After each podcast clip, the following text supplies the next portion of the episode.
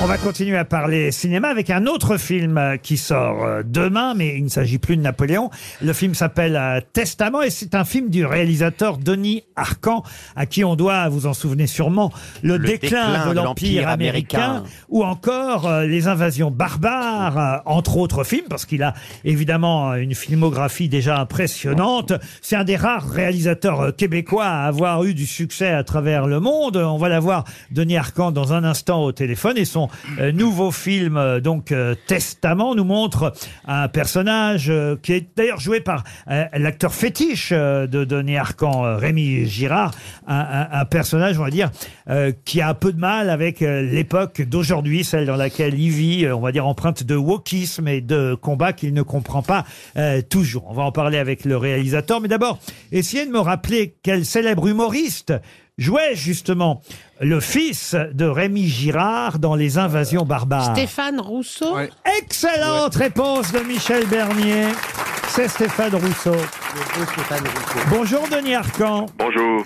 Je disais que votre personnage principal euh, avait un peu de mal à- vivre dans son époque. J'ai regardé euh, le film euh, ce week-end, Testament. Ça m'a beaucoup amusé parce qu'il faut dire qu'avant tout c'est drôle, mais il est un peu bougon avec la société dans laquelle on vit. Euh, ça se passe au Québec, mais ça pourrait très bien être chez nous en France aussi, dans cette société dans laquelle on vit aujourd'hui. Oui, il y a des choses avec lesquelles il a de la difficulté parce que c'est souvent euh, compliqué de comprendre l'univers dans lequel on vit, particulièrement quand il parle avec des jeunes et des choses comme ça. Donc c'est euh, c'est des difficultés que moi je rencontre dans ma vie de tous les jours et j'essaie de traduire ça dans ce film-là. Quel âge il a d'ailleurs ce personnage dans votre film? Bon, il a à peu près 70 ans, il est à la retraite depuis quelque temps et il vit dans un- une sorte de résidence pour personnes âgées. C'est ça, c'est pas tout à fait une maison de retraite. D'ailleurs, c'est à peine s'il y a un médecin, euh, ça qui est drôle. euh, mais mais la, la directrice est un peu particulière, elle aussi. D'ailleurs, elle a un peu le béguin, il faut le dire, pour euh, ce vieux monsieur qui est un ancien chercheur, professeur, qui continue d'ailleurs à aller au travail deux fois par semaine.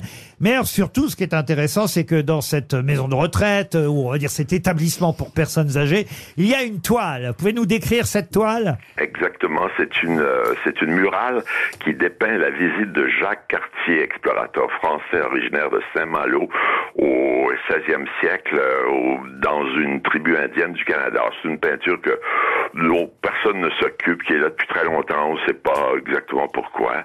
Euh, elle est un peu fanée et un jour arrivent des jeunes militants qui disent cette peinture est une insulte aux Premières Nations canadiennes. Premières Nations, c'est les Amérindiens, les Indiens. Et donc, euh, il faut que vous fassiez quelque chose, sinon on campe devant votre établissement et on n'en repartira jamais. Et donc, ils établissent un campement. Et à partir de ce moment-là, bien, euh, tout, euh, tout se, tout dégénère parce que la presse s'empare de ça, le gouvernement s'en empare, etc. Et ça fait tout un tintouin. Euh, Et vous dénoncez quelque part les absurdités euh, du wokisme parce que on croit à un moment donné que ces jeunes pourraient être euh, finalement des descendants euh, d'autochtones, on va dire à l'époque, avant que peut-être Monsieur Cartier découvre euh, le Canada ou le Québec, mais, mais mais mais même pas. Ils ne sont pas directement, on va dire, ils sont concernés, mais pas directement concernés. Ben, c'est ça, c'est parce que le- ce vieux monsieur en question se souvient qu'autrefois, quand il était jeune, il avait joué à la crosse contre des Indiens dans une dans, dans des équipes euh, parce que la crosse c'est le sport national des Indiens, c'est un truc assez violent qui se joue avec une balle et des des, espèces de raquettes, mais enfin c'est compliqué c'est c'est très dur. Lui, il avait joué et il se souvient qu'il connaissait des gens dans une vraie réserve indienne. Alors il va trouver une dame qui le qui euh, habite là-bas et qui vient et qui confronte les jeunes protestataires et elle parle iroquois, ce qui est très rare, c'est une langue qui était presque disparue.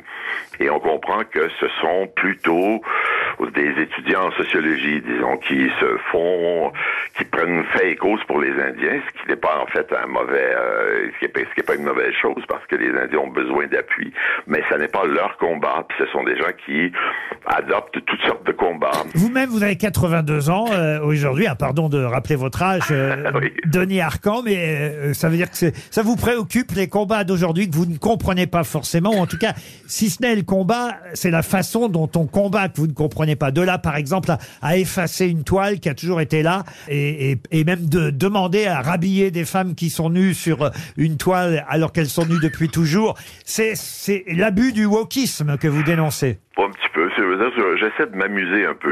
La dénonciation comme telle, euh, ça, en général, ça tourne un peu court. Euh, le, le- le cinéma, c'est aussi fait pour s'amuser, c'est aussi fait pour faire de l'entertainment. Donc, j'essaie aussi de présenter ça de, manière amusante. Ce qui m'inquiète quand, si j'ai une inquiétude, euh, disons pour l'avenir, c'est quand on enlève la parole aux gens, par exemple. Les, des gens qui, par exemple, sont invités à prononcer une conférence dans une librairie, ce qui est arrivé à Montréal, et on trouve que ce sont des conservateurs, par exemple, et là, la librairie reçoit des appels disant si vous tenez cette conférence, on va casser les vitrines de votre euh, librairie, on va lancer des C'est arrivé chez nous avec Frédéric Becbédé, par Ex- exemple. Exactement. Bon, ça, ça m'inquiète beaucoup. C'est ça qui m'inquiète. Que vous ayez n'importe quel point de vue, tout peut se défendre, tout peut se discuter. Mais à partir du moment où vous dites, nous ne voulons plus entendre ce monsieur ou cette dame, là, je commence à être inquiet. En tout cas, le film est drôle, euh, je le garantis, euh, je l'ai vu et, effectivement, on suit euh, avec délice les pensées de ce vieux monsieur qui est votre double peut-être quelque part. Bien entendu, c'est mon double.